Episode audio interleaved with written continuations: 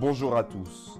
À contre-courant de l'injonction du bonheur, Dealer donne la parole à des hommes et femmes au parcours singulier. Leur point commun Une sensibilité débordante, des parcours personnels et professionnels uniques et surtout des moments de fragilité. Hum. Pardon pour le gros mot.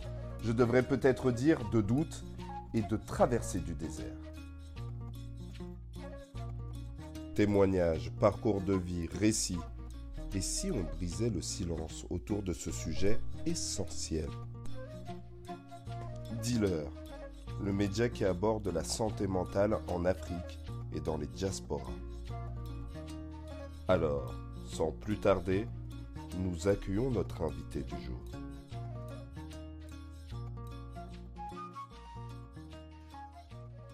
Kevin, Kevin Donna, 38 ans, guide conférencier, podcasteur, euh, plein de trucs. Martiniquais, parisien, noir. Ce que je fais, mon parcours, bah, j'ai principalement grandi en Martinique, avec euh, quelques petits allers-retours en France gamin, mais principalement en Martinique. Je suis venu faire mes études euh, à Rennes, qui est une ville plutôt, plutôt sympa, accueillante, etc. Et puis ensuite, la rencontre avec Paris, il y a ouais, à peu près, je sais pas, 12 ans, quelque chose comme ça un peu par hasard, euh, suite à des rencontres, des hasards, etc., je deviens guide en me disant que c'est un petit boulot euh, euh, que je vais faire temporairement. Et puis en fait, j'ai commencé en 2011 et 11 ans plus tard, je suis toujours là. Donc ça n'a pas juste été un petit taf ou un truc comme ça, mais ça a plutôt été une révélation où, j'ai découvert un peu l'art du storytelling, je vais dire, je, dirais. Et puis assez rapidement, au bout de, de deux ans, ouais, j'avais envie de continuer à présenter Paris, mais de sortir un peu des sentiers battus, c'est-à-dire de moins euh, mettre l'accent sur euh, la carte postale, sur le, sur le stéréotype, sur euh, la baguette, le béret, Amélie Poulain, etc. Et de, de, raconter nous. Et quand je dis nous, ben, c'est à la fois les gens visibles et pas visibles. C'est-à-dire que à la fois, les gens qui viennent à Paris pour la première fois sont souvent surpris bah, on va dire, de la diversité de la population, des populations qui vont croiser. Et pas que les étrangers, les gens du reste de la France aussi. Souvent, Paris a cette réputation de faire un peu ce truc-là à Paris, l'île de France. Et donc, décider de raconter euh, l'histoire euh, de notre présence et de le faire euh, pour un large public. Dealer, le média qui aborde la santé mentale en Afrique et dans les diasporas.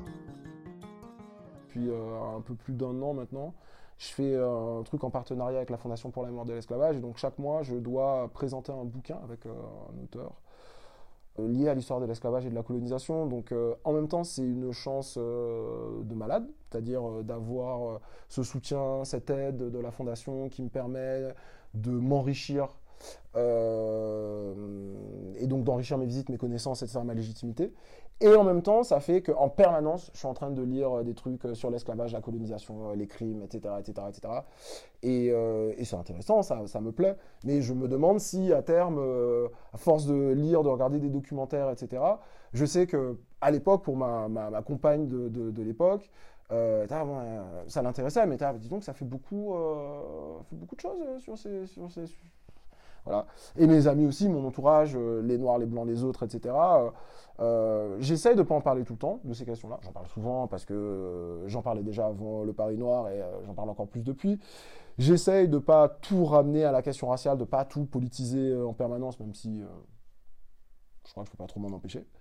Et, et, donc voilà, je ne sais pas quel type d'impact ça a à long terme de devoir absorber ce truc-là. Il faut bien faut bien que quelqu'un le fasse. Mais voilà, moi j'ai envie de faire de la vulgarisation et justement de étant bien conscient que tout le monde ne peut pas le faire, tout le monde n'a pas envie euh, de, lire le bouquin de 300 pages d'un chercheur sur euh, les crimes de la colonisation, etc. Euh, je le fais et, j'essaie de le synthétiser, de le rendre digestible à tout le monde. Puis le dernier truc qui est lié aussi au travail et à la vie privée, c'est que ben, c'est un travail aussi de présentation, de représentation. Et donc, euh, il faut être euh, de bonne humeur, il faut être euh, plutôt, ouais, comme je disais tout à l'heure, enjoué. Et, et, en fait, dans la vie, tout ne se passe pas toujours comme prévu. On peut tous avoir des tuiles. Donc, entre le Covid, des choses de la vie personnelle, 2020-2021, bah, ça a été deux années bien pourries. Et donc, il y avait à la fois le besoin de, bah, de continuer à travailler, de toujours être, tu vois, au max de ce que je pouvais donner. Et en même temps aussi un, côté positif, parce que quand tu peux vivre euh, des choses difficiles, une rupture par exemple, bah, le fait de devoir faire ce métier où euh, ça dure pas très longtemps, mais pendant deux heures, tu donnes tout ce que tu as aux jambes, en fait, ça te sort euh, des trucs de ton quotidien. Au final, tu fais Ah, mais c'est très bien, c'était très bien d'avoir ces deux heures où je pense pas à mes trucs perso, ou mon téléphone, euh, il est quasiment en mode, enfin, il est pas en mode avion, tu vois, mais sonnerie coupée, machin, etc. Euh, ça, c'est, aussi un, côté positif. Mais j'avoue que, euh, que ouais, il y a des moments, je, avec du recul, je je sais pas comment j'ai fait euh, pour euh, faire des visites à un certain moment, parce que, parce que le, le moral, il était pas vraiment, tu vois. Fin 2021 rupture assez brutale, pas, pas prévue en tout cas qui euh, a fait que ben, beaucoup de choses ont changé, ont dû changer euh, rapidement. Euh, et ça venait un peu conclure une année 2021 toute pourrie, qui s'est terminée donc par une rupture et ensuite un deuil dans la famille. Donc fin d'année bien merdique où un peu le sentiment qu'il il y a des périodes comme ça où tout ce qu'on pensait, qu'on tenait un peu pour acquis, ben, tout peut s'effondrer, tout peut machin. Et, et donc une remise en question avec à la fois des moments où je me dis bah, le boulot c'est pas possible et d'autres moments où je me dis ah, le boulot il y a que ça euh, qui, qui puisse marcher. Ça a été euh, intense. Ça a été aussi euh, un peu euh, ouais le, le sentiment qu'il y a beaucoup de choses qui peuvent arriver. Enfin ça peut être calme pendant très longtemps et puis euh, sur quelques semaines quelques mois euh, tout arrive en même temps tout change tout tout se bouscule et ce que je me disais pour moi pour aller mieux c'est que euh, dans ma vie, dans l'ensemble, ça va plutôt bien. J'ai pas trop euh, à me plaindre et tout. Et que les moments qui ont été difficiles ont souvent été des moments, en fait, où, euh, bah, de profonde remise en question.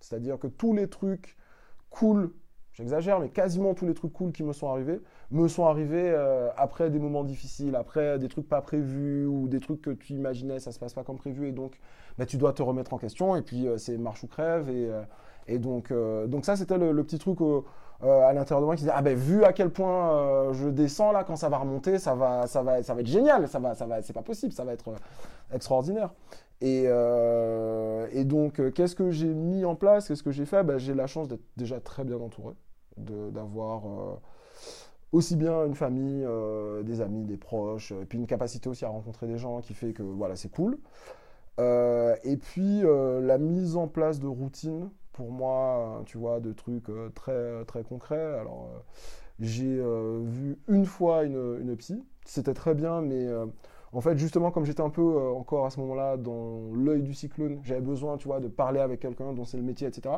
Mais je me sentais pas de de m'engager dans une thérapie longue parce que j'étais encore entre deux appartements, pas trop savoir où j'allais, etc. Et, euh, et, là, bah, du coup, euh, là, je, me restabilise vraiment bien. Je pars sur un cycle assez sain. Et, euh, et du coup, j'ai envie de reprendre pour comprendre des choses, tu vois. Euh, même si euh, je pense que je me connais. C'est super bien d'aller voir quelqu'un qui a l'habitude, en fait, de, de, qui a des, des questions, des machins. C'est-à-dire que si tu, demain, tu, tu veux raconter tes problèmes, à un ami, il va peut-être dire alors tes parents, quel rapport Ça va pas être comme ça, alors que bah, pour un psy ou une psy, bah, c'est un peu les trucs comme ça. Donc ça, ça c'est bien d'avoir un œil professionnel. Et puis sinon, des routines. Moi, je sais que euh, moi, je médite presque tous les jours, pas très longtemps, mais je vois la différence entre une journée où j'ai pris les 5 minutes pour le faire parce que je me sens plus apaisé, euh, plus prêt à faire des choses qui me paraissent difficiles, alors qu'en vrai... Euh, plein de trucs qui nous paraissent insurmontables et qu'on peut régler en une demi-heure. Enfin, il y a pas mal de, choses comme ça. Et euh, ça va plutôt pas mal. Et c'est pas, pas le bonheur absolu, mais je suis assez conscient de là où j'en étais il y a quelques mois. Je vois la, la, dynamique, la courbe. Et ouais, je suis assez. J'ai toujours été plutôt optimiste. Euh, je reste assez optimiste et puis j'ai des raisons en fait, des raisons objectives euh, d'être, d'être, d'être confiant, d'être optimiste, euh, etc. Dealer, le média qui aborde la santé mentale en Afrique et dans les diasporas. Euh, comment je médite? Je médite pas tout seul. Je n'arrive pas euh, euh, à, enfin pas trop à tenir très longtemps à, à méditer seul. Donc Je fais de la respiration, donc tu vois, inspirer, expirer, mais en général, je le fais avec, par exemple, des applis, ou il y a un truc sur Netflix que j'aime vraiment bien, qui s'appelle Headspace. Et donc Headspace, c'est une boîte, je sais pas de quoi, mais en fait, ils sont déclinés, donc ils ont des podcasts, machin, ils ont un truc sur Netflix ils ont même plusieurs programmes. Tu en as pour euh, la relaxation, tu en as d'autres pour le sommeil, et tu en as un qui est interactif. Donc euh, tu vas et tu dis, euh, te dis voilà, est-ce que vous vous sentez anxieux, nerveux, stressé De combien de minutes disposez-vous? Avez-vous 5 minutes, 8 minutes, un quart d'heure? Et après, ça te, ça te dit, tu choisis tes trucs, elle se dit allongez-vous, et tu as une voix qui te guide à travers ton truc, et tu fais juste ce qu'ils te disent de faire.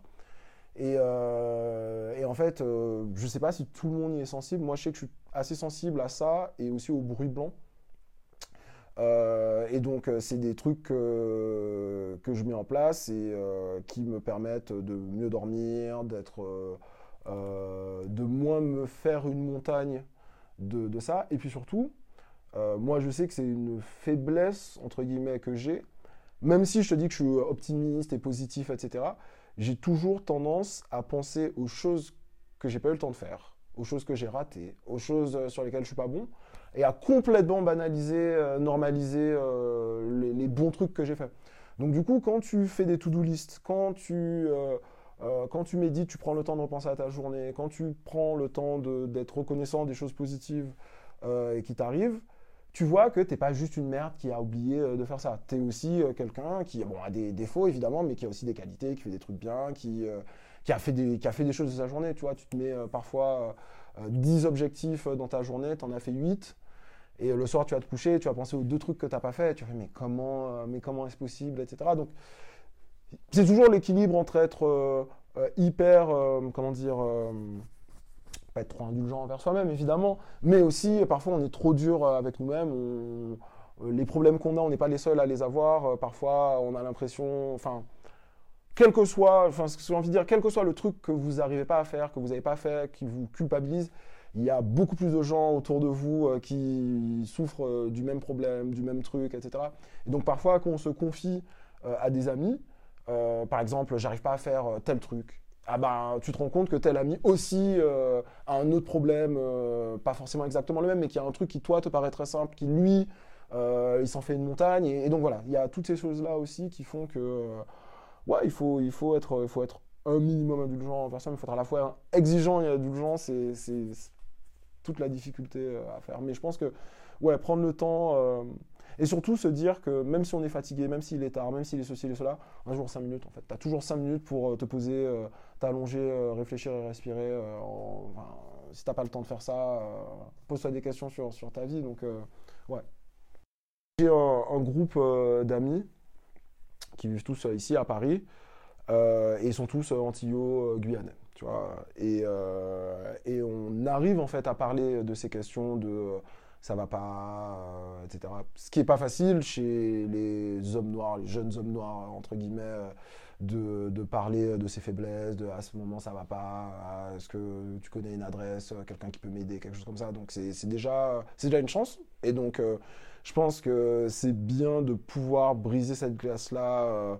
En tant qu'homme noir hétérosexuel, de se confier sur ces trucs-là, c'est déjà une, tu vois, une, étape intéressante continuer euh, à mettre en place des routines parce que je sais que pour moi ça marche. Ça règle pas tout, mais, euh, mais je suis assez content de me tenir à cette routine-là depuis un moment maintenant et d'avoir euh, des trucs où je peux voir de façon très, très rationnelle, très objective si j'ai progressé sur certains trucs ou pas. Donc ça c'est bien. Et puis ensuite sur les trucs de thérapie, bah, c'est assez marrant parce que en fait la psy que j'ai vue c'est la sœur d'une amie. Et euh, en gros, je la connaissais pas du tout. Je, il y a quelques mois, je suis chez cette amie en question. Je lui raconte ce qui se passe dans ma vie parce que ça fait un petit moment qu'on s'était pas vu et donc je la mets au courant. Et à ce moment-là, il y a sa sœur qui arrive. Elle me fait ça dérange pas, il y a ma sœur qui vient. Sa sœur, elle arrive, je sais pas qui est sa sœur, tu vois. Donc moi, je continue à parler. Et sa sœur me dit deux, trois trucs. Et dis, mais comment, tu sais ça? Et, euh, et, je fais, bon, bah, de toute façon, moi, je vais y aller. Elle me fait, attends, tiens, ça c'est ma carte, je suis psy. Euh. Et donc, du coup, on a fait une séance et elle m'a dit, écoute, on va faire, c'était super, mais on va faire que deux ou trois séances ensemble parce que vu qu'on se connaît, par ma sœur, etc., etc., etc. C'est pas complètement recommandé, etc. Donc, on va faire ces deux, trois séances si tu veux. On en a fait qu'une, donc il en reste deux, trois, une ou deux. Et après, si tu en as besoin, je te recommanderai vers quelqu'un. Euh, et donc moi j'avais déjà vu des petits enfants, tu vois, mais pas des, trucs très suivis. Et donc de ma vie d'adulte de faire le choix, c'était la première fois. Et je regrette pas du tout. De un, je regrette pas du tout. Et ensuite, j'ai euh, pas mal d'amis euh, avec des profils hyper différents, des hommes, des femmes, etc. qui ont essayé, qui n'ont pas eu cette chance, en tout cas pas ce, ce, ce déclic assez rapide, ou peut-être que c'est moi qui suis pas assez exigeant, j'en sais pas, j'en sais rien, mais juste le fait de pouvoir parler à quelqu'un euh, qui ne me connaît pas, euh, qui est un peu extérieur à mes trucs et qui me regarde et qui me dit ouais bon mais vous avez comment tendance à faire ci ou je vois à travers vos, réactions la façon dont vous l'exprimez ceci ou cela. C'est assez cool. Donc ça je, vais continuer. Je pense pas que c'est quelque chose que je ferai très longtemps parce que comme je le disais je suis plutôt d'une nature, nature euh, assez, assez joyeuse on va dire ça comme ça. Donc, euh, donc je pense que c'est pas ce dont j'ai le plus besoin, mais j'en ai besoin en ce moment parce que j'ai besoin de comprendre d'où viennent certains blocages, certains trucs pour pouvoir, euh, j'aime pas ce genre de phrase, mais développer, débloquer euh, mon potentiel et aller encore plus vite, encore plus, encore plus fort. Donc accepter, oui, d'admettre qu'on n'est pas parfait, que tout n'est pas machin et qu'on peut se faire aider. J'aurais des choses à dire sur euh, cette espèce de charge mentale que tu vas avoir lorsque tu t'intéresses par exemple à, une lutte, à une cause, que tu, euh, te passionnes pour la question, voire même tu, tu en fais ton métier, c'est que euh, il faut être vachement patient et d'une certaine façon, c'est un mot galvaudé mais bienveillant, parce que je pense que lorsqu'on se, on se lance à corps perdu dans une cause, quelque truc, euh, machin. Euh, on a tendance du coup à prendre ça et à l'utiliser comme unique prisme de lecture de tout. Et évidemment, euh, ça peut être un prisme très intéressant, mais il n'y a pas une cause ou un sujet qui peut tout expliquer sur Terre. deuxièmement, ben, c'est les trucs d'humilité, c'est-à-dire que bah, tout le monde n'a pas le temps ou l'intérêt de, de, de s'intéresser à ces choses-là. Et donc, c'est un peu, bon, on parle beaucoup du mot woke depuis quelques temps, mais c'est vrai que souvent les, gens qui se sensibilisent à des questions d'injustice, de machin, d'inégalité, ben, à la minute où euh, eux ils ont compris, ben, ils acceptent plus du tout que euh, leur entourage n'ait pas compris que euh, oui mais il y a des gens qui sont ni des hommes ni des femmes, il y a des gens qui sont machin, ah oui mais ça c'est coloriste, ah oui mais ça c'est misogyne, machin. Et donc du coup, ben, évidemment que tu peux être solidaire de toutes les luttes, de tous les combats si tu en as envie, mais tu peux pas attendre que le monde autour de toi soit parfaitement euh, euh, comme ça. Et donc cette charge, euh, il faut être capable à certains moments de comprendre que tu as fait le choix de la porter, mais que le monde entier va pas suivre juste parce que tu viens de lire un bouquin. Et, et ça, en fait, ça peut paraître assez anodin, etc. Mais je sais que bah, ça rend. Enfin, euh, c'est des sources de prise de tête, de malheur, de ceci et de cela. Et donc, c'est pas euh, un truc de santé mentale euh, qui se réglerait en, méditant ou en allant voir un psy, évidemment pas du tout. Mais c'est quelque chose qui, en plus, je pense, pour nos générations, et encore plus pour les plus jeunes, pour les gens qui sont ados ou dans la vingtaine, etc., c'est encore plus des, des, des, des, trucs qui parfois crée des, euh, dissensions, des, ruptures, des choses comme ça, alors que en vrai, euh, je dis pas qu'on peut s'entendre avec tout le monde et qu'il faut tout accepter, pas du tout, mais, euh, mais parfois on a un peu tendance à oublier qu'avant de savoir, on savait pas. Et que donc il faut accepter que tout le monde ne sache pas, ou même parfois que les gens sachent, mais qu'ils acceptent pas, ils croient pas, ils soient pas d'accord, etc. Et, et voilà. Dealer le média qui aborde la santé mentale en Afrique et dans les diasporas. Je me sens bien parce que c'est un peu ce que je disais tout à l'heure, c'est... Euh, moi je pense que ce qui rend les gens heureux, c'est pas euh, d'atteindre des objectifs, c'est pas euh, d'être riche, c'est pas machin, c'est d'avoir plus ou de, remonter, tu vois. en gros, on te dit que l'argent ne rend, rend plus heureux, mais qu'à partir d'un certain niveau euh, d'argent, je crois que c'est genre, je crois que c'est à partir de 7 ou 8 000 euros par mois, on te rajoute de la thune en plus, t'es plus heureux. Tu vois, si tu gagnes le SMIC et qu'on te rajoute 1000 euros, t'es beaucoup plus heureux. Mais au bout d'un certain moment, euh, euh, tu plafonnes un certain truc. Et en fait, moi, j'ai un peu ce, sentiment-là que ce qui est agréable, en fait, ce qui, c'est, euh, en fait d'être, d'avoir conscience qu'on a, qu'on sort du, du dur, qu'on sort du trou, etc. En tout cas, moi, c'est comme ça que ça marche. Ce que je dis aux gens, mon moment préféré du week-end, c'est le vendredi après-midi. Quand, à l'époque où j'avais un, vrai boulot classique, tu vois, c'était vraiment le moment où tu, vas finir ta semaine, tu sens que ça arrive et tout. Donc c'est un peu ça. Euh, euh, donc bah, je suis très heureux. Je suis très heureux en ce moment parce que du coup, euh, je sors d'un bon tourbillon de caca. Donc c'est assez, cool. Mais en vrai, c'est pas juste ça. C'est ben mon activité professionnelle euh, marche plutôt bien. Et puis, euh, euh, je me suis sorti d'une relation difficile aussi. Donc, de ce point de vue-là, ben, je suis heureux avec moi-même. C'est très, très cool. Et puis, non, j'aime je bien l'âge que j'ai aussi. Je crois que qu'on est très jeune, on a peur de, cet âge-là. Et en fait c'est bien. C'est très, très bien. Euh, je crois que je me connais un peu mieux, je sais un peu mieux ce que j'aime, ce que j'aime pas, ce que j'ai envie de faire, etc. Donc ça c'est très cool. Et, euh, puis, c'est... Non, franchement, euh, il reste des choses à régler, évidemment. Hein. Il reste des, des choses qui, qui m'angoissent, qui machin, que j'arrive pas encore bien à faire et tout. Mais dans l'ensemble, je suis beaucoup mieux qu'il y a un an, par exemple. ouais. je repense à genre avril-mai 2021. Non, c'était pas top. Mais, euh, mais ouais, c'est bien, là, c'est une bonne période. Euh, j'ai limite envie que le temps passe pas trop vite en ce moment. Euh, de profiter un peu de cette période. Je viens d'emménager dans un nouvel appart, je le meuble petit à petit. donc non, c'est plutôt bien. Nouveau quartier, tout ça. Nous sommes arrivés à la fin de cette session d'écoute. Nous tenons donc à remercier chaleureusement notre invité de ce jour, pour sa générosité. Ce podcast est une réflexion personnelle initiée par Abdoulaye Sek. Toutes les références citées par notre invité sont partagées sur notre page LinkedIn et Instagram, Dealer, le podcast. Comment nous donner un coup de main? C'est simple. En partageant autour de vous, en nous mettant une note de 5 étoiles et un commentaire sur Apple Podcast, Spotify, Deezer ou encore Google Podcast.